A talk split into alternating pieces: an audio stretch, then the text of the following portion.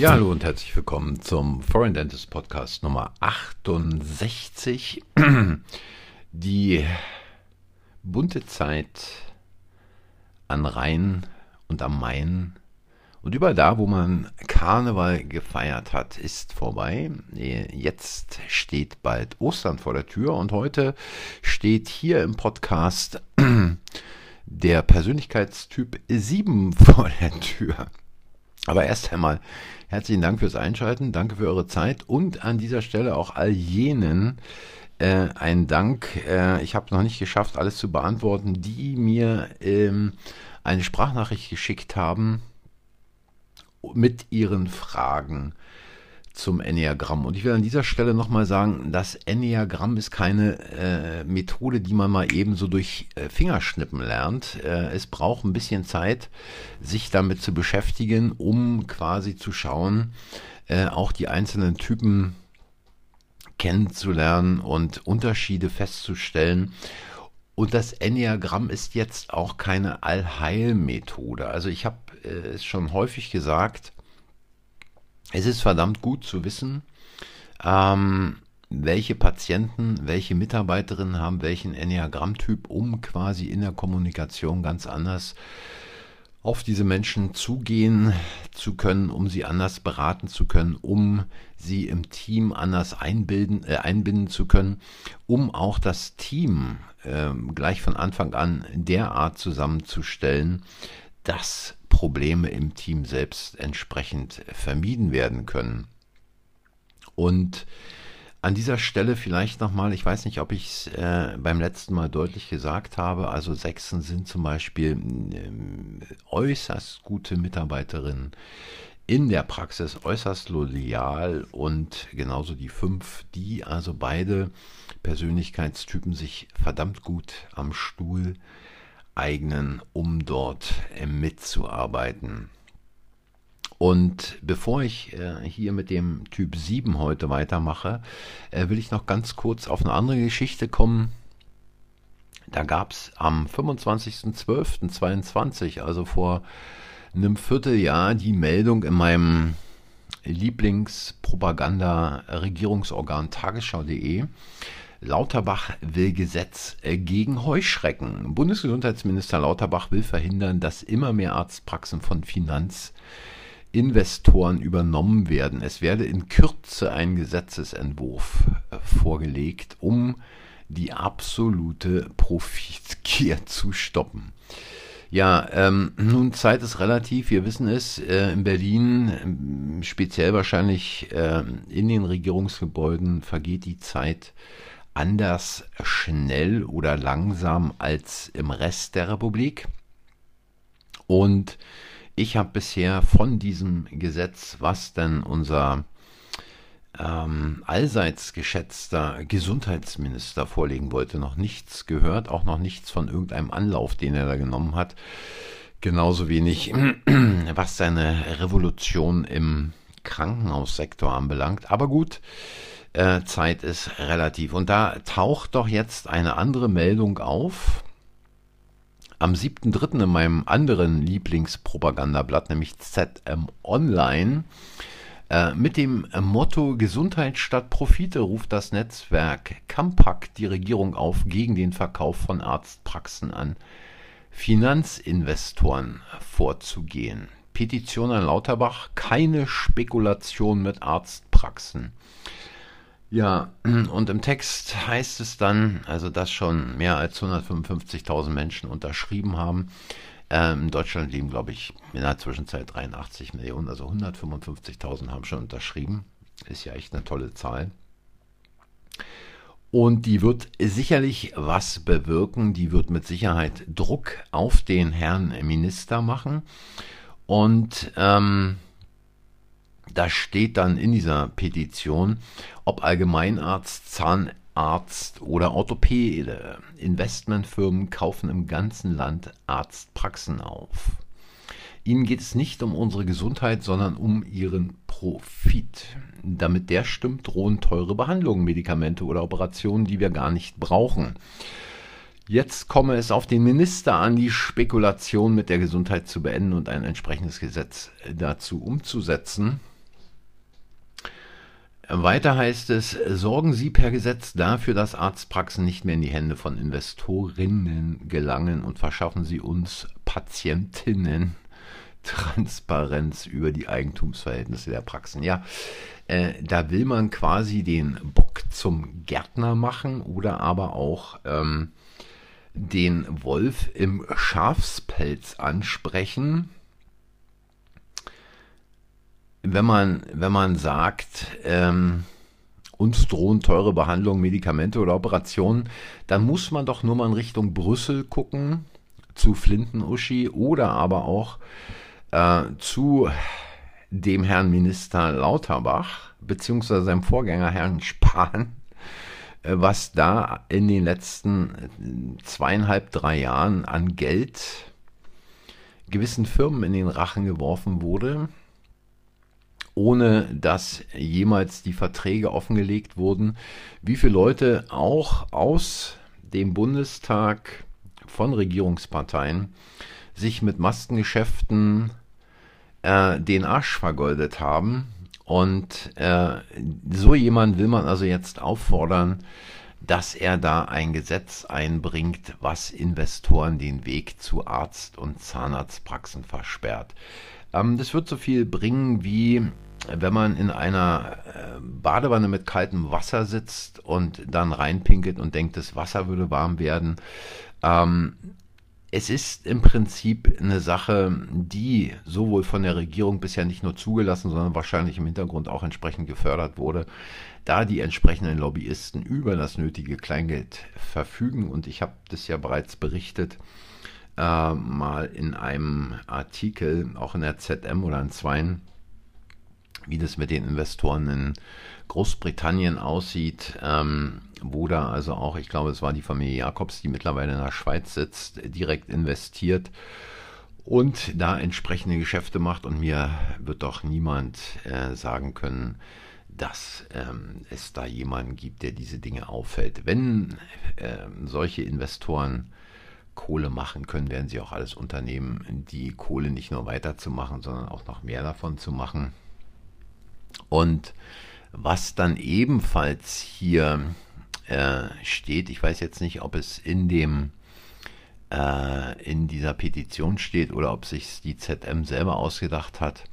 Für Patienten ergeben sich demnach Nachteile. Wenn nur noch die Rendite und nicht die Gesundheit im Vordergrund stehe, leidet die Versorgung. Patienten bekämen dann nicht mehr die Versorgung, die nötig ist, nötig ist, sondern die, die am meisten Geld bringt. Ja, das haben wir äh, während der sogenannten ähm, Corona-Pandemie gesehen. Auch die Ärzte seien stark betroffen, wenn Investmentfirmen deren Praxen übernehmen, seien sie gezwungen, möglichst viel Geld für den Investor einzuspielen, etwa durch teure Behandlungen, die eigentlich nicht notwendig sind. Durch Zielmarken, die es zu erreichen gelte, steige der Verkaufsdruck. Besonders junge Ärzte litten darunter.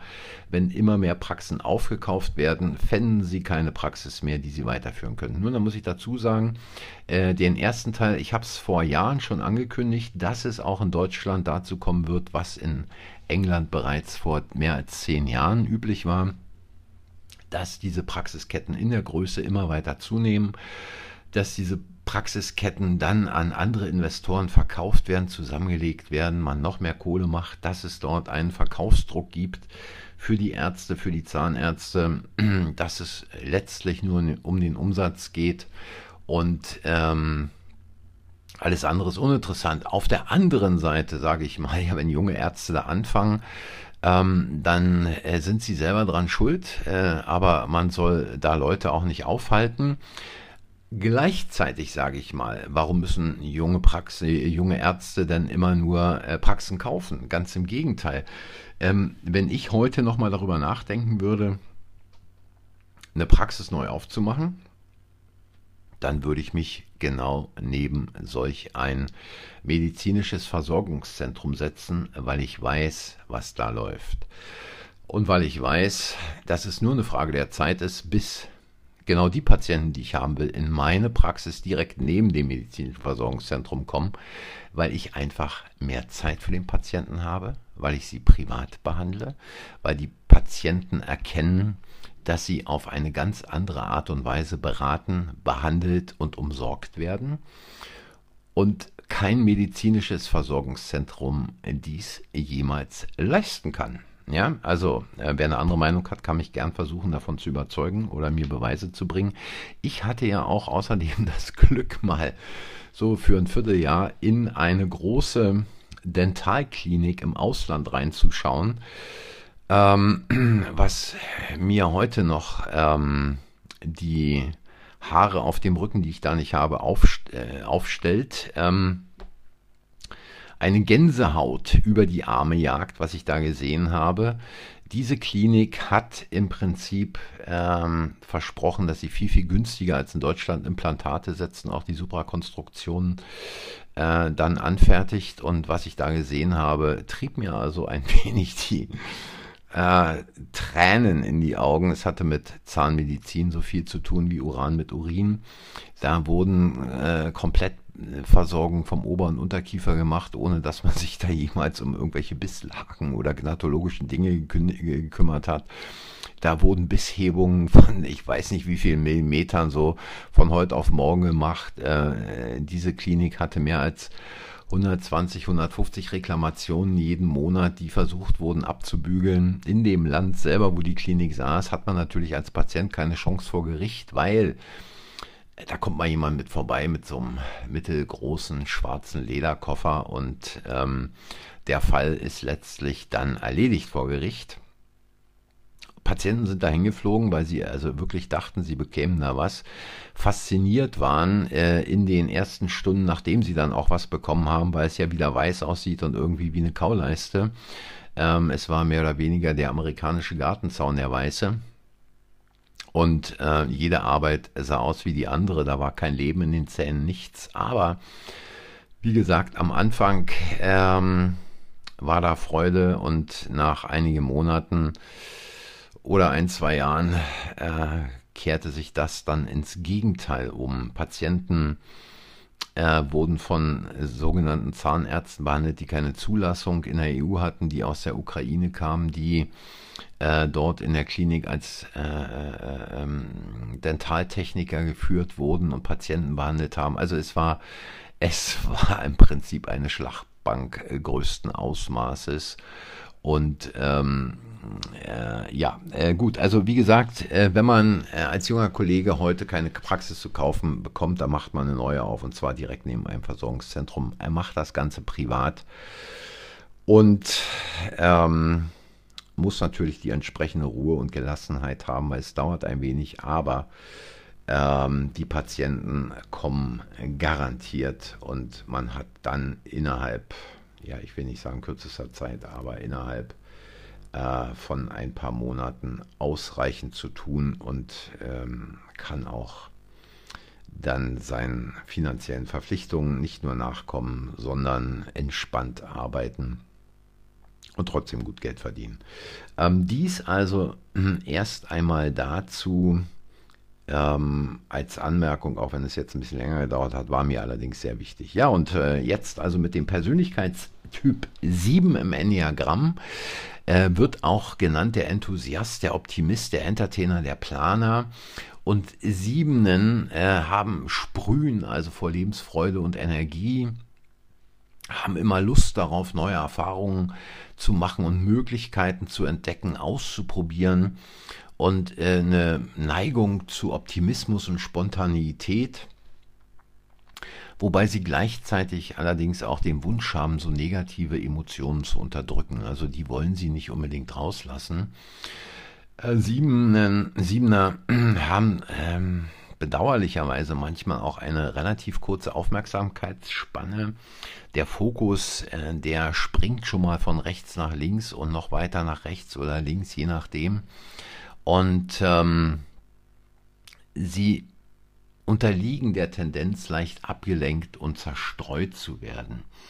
Und ähm, die Siebenen ähm, haben also immer so ähm, die Eigenschaft, dass sie vielversprechende Pläne entwickeln und die miteinander verbinden, wie man das alles noch weiter nach vorne bringen kann, wie man diese ganzen Pläne verwirklichen kann und setzen sich da im Prinzip auch eher weniger jetzt mal wirkliche Grenzen. Sie haben auch ein bisschen das Problem, sich wirklich mal konsequent einer Sache zu widmen und diese Sache dann auch durchzuziehen. Und ähm, es ist einfach so, dass ähm, sie manchmal auf andere wirken, als ob sie so zerfahren wären, sich nicht konzentrieren könnten und auch nicht wirklich verantwortungsbewusst sind. Und ähm, es ist einfach so, ähm, dass ähm, gerade durch dieses schnelle und hastige Ausführen von Plänen, die sie also haben, ähm, bei anderen immer das Gefühl äh, entsteht, ähm, dass dieser eine Plan immer nur so eine Übergangsphase ist für einen anderen Plan, der da noch kommt. Und gerade bei Siebenern, Siebener sind also so drauf, dass sie im Prinzip immer danach gucken, ähm, eine Stimulation zu finden, also quasi, wo sie sich erregt fühlen. Ich meine, es ist jetzt nicht im sexuellen Sinn erregt, sondern so innerlich erregt, da ist was Neues, da ist was Aufregendes, da könnte was gehen.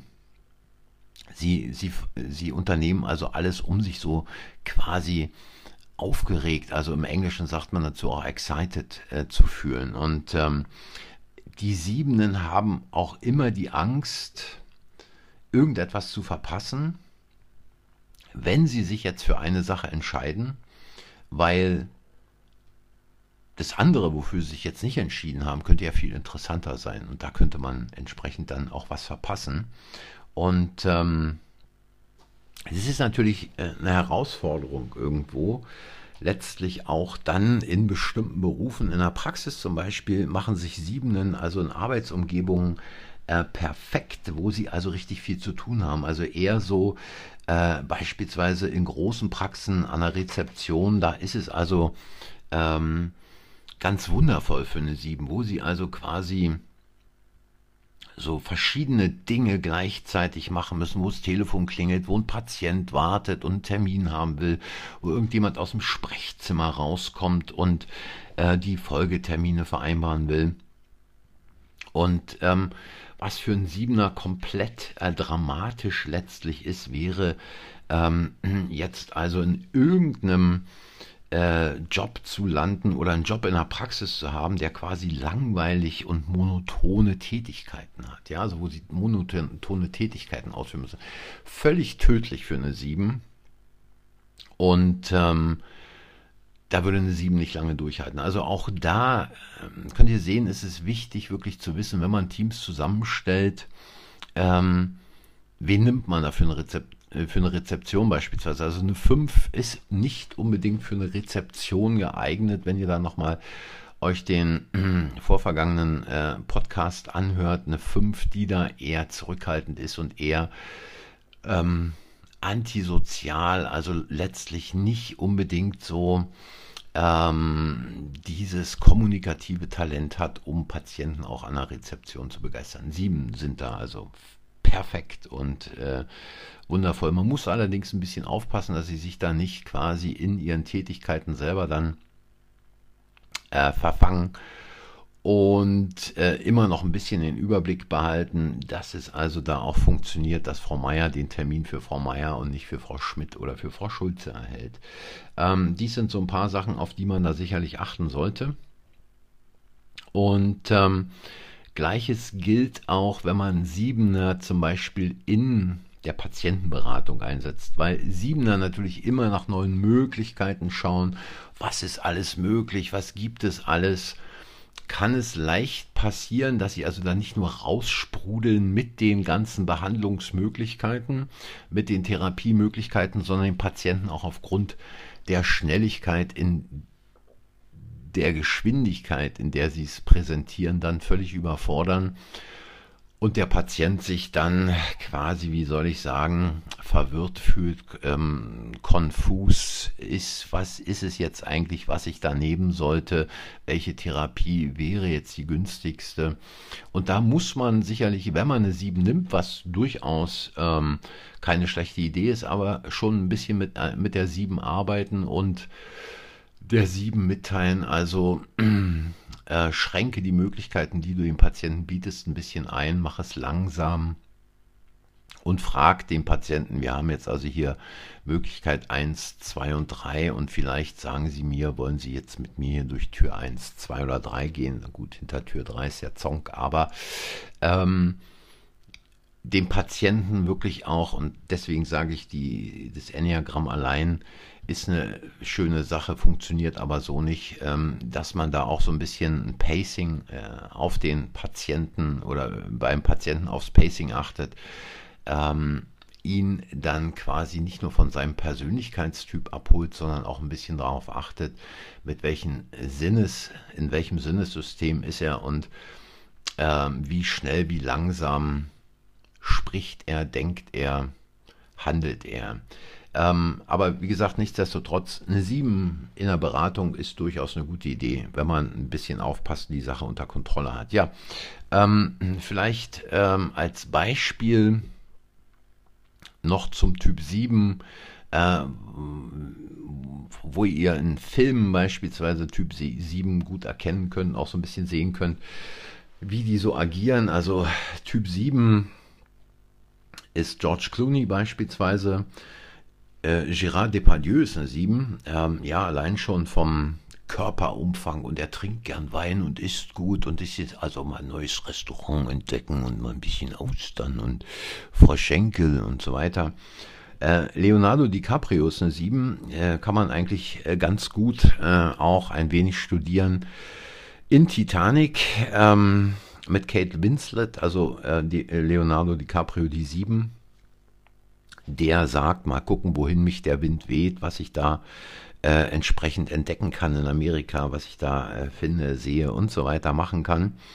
Elton John ist eine 7, ganz klar. Ähm, da gibt's ähm, den Film, finde ich zwar nicht so besonders, aber diese mehr oder weniger Autobiografie über Elton John, da kann man so ein bisschen sehen, wie der Typ als Sieben agiert, äh, auch wenn der Film sicherlich mit Bohemian Rhapsody nicht zu vergleichen ist und dem weit hinterherhinkt. Aber um mal so eine Idee zu bekommen, ähm, Elton John was hat er in seinem Musikerleben gemacht, wie hat er sich verhalten. Ähm, da bekommt man, wie gesagt, die Idee. Brad Pitt ist eine 7 und natürlich Leslie Nielsen. Äh, ich weiß nicht, wer von euch Richard Branson kennt. Richard Branson ist der Typ, der Virgin Atlantic äh, gegründet hat. Diese Fluggesellschaft, er hat auch eine Bank in Großbritannien und äh, ist mal groß geworden mit Virgin Records. Da hat er also sein Geld damals mit Mike Oldfield angefangen zu machen. Und äh, das ist also eine typische 7, wenn man, wenn ihr euch da mal die Biografie von dem Typen anguckt. Ja, und äh, eine deutsche 7, gut, den werden jetzt noch die wenigsten kennen, beziehungsweise nur bruchstückhaft kennen. Hermann Göring war eine 7. Ähm, auch so eine Type mit einem großen Bauchumfang, immer gern was gegessen, immer gern hier, da, dort was erlebt, ein paar Freundinnen gehabt und auch gern mal eine Linie durchgezogen. Und äh, eine naja, mehr oder weniger aktuelle Person, obwohl er mittlerweile, glaube ich, auch nicht mehr im Fernsehen auftritt. Ich weiß es nicht, weil ich keinen Fernseher habe, aber doch eine Zeit lang, insbesondere Ende der 90er, Anfang der 2000er, sehr populär im Fernsehen war. Stefan Raab ist eine typische Sieben, äh, wenn man sich da die Dinge anguckt, die er da teilweise gemacht hat. Wie er selber auch irgendwelche Stunts gemacht hat. Ähm, es gab da mal so eine Reihe, wo er dann irgendwie im Schwimmbad war, ich weiß nicht mehr, wie es hieß, und er dann aus irgendwie 20, 25 Meter Deckenhöhe runtersprang oder andere Dinge gemacht hat. Äh, also Stefan Raab ist so der Inbegriff einer Sieben. Ja, ähm, Leo, äh, Leo DiCaprio neben äh, Titanic natürlich auch eine wundervolle Vorstellung einer Sieben in The Wolf of Wall Street. Ähm, und äh, da kann man dann sehen, zu welchen Exzessen eigentlich eine 7 fähig ist, wenn man sie von alleine lässt. Ja, das war's für heute. Ich hoffe, es hat ein paar Inspirationen gebracht, ein paar Ideen. Äh, Nochmal mein Hinweis an alle, die Fragen, Anregungen, Meinungen, Kritiken haben, gern den Link in der Beschreibung nutzen. Und äh, gleichzeitig könnt ihr auch eine Nachricht auf Foreign Dentist schreiben. Ansonsten, äh, das Buch ist jetzt mittlerweile draußen übers Enneagramm. Es ist eine Einführung, also wo ihr wirklich die grundlegenden Dinge natürlich noch ein bisschen weiterführend als hier im Podcast hören könnt. Und erstmal eine Idee davon bekommt, ähm, was wirklich äh, zusätzlich noch die einzelnen Persönlichkeitstypen ausmachen ähm, und was sind die Verbindungslinien, zu, auf die komme ich dann später auch nochmal zu sprechen, die wichtig sind, was sind die Flügel, auch das ist nochmal wichtig.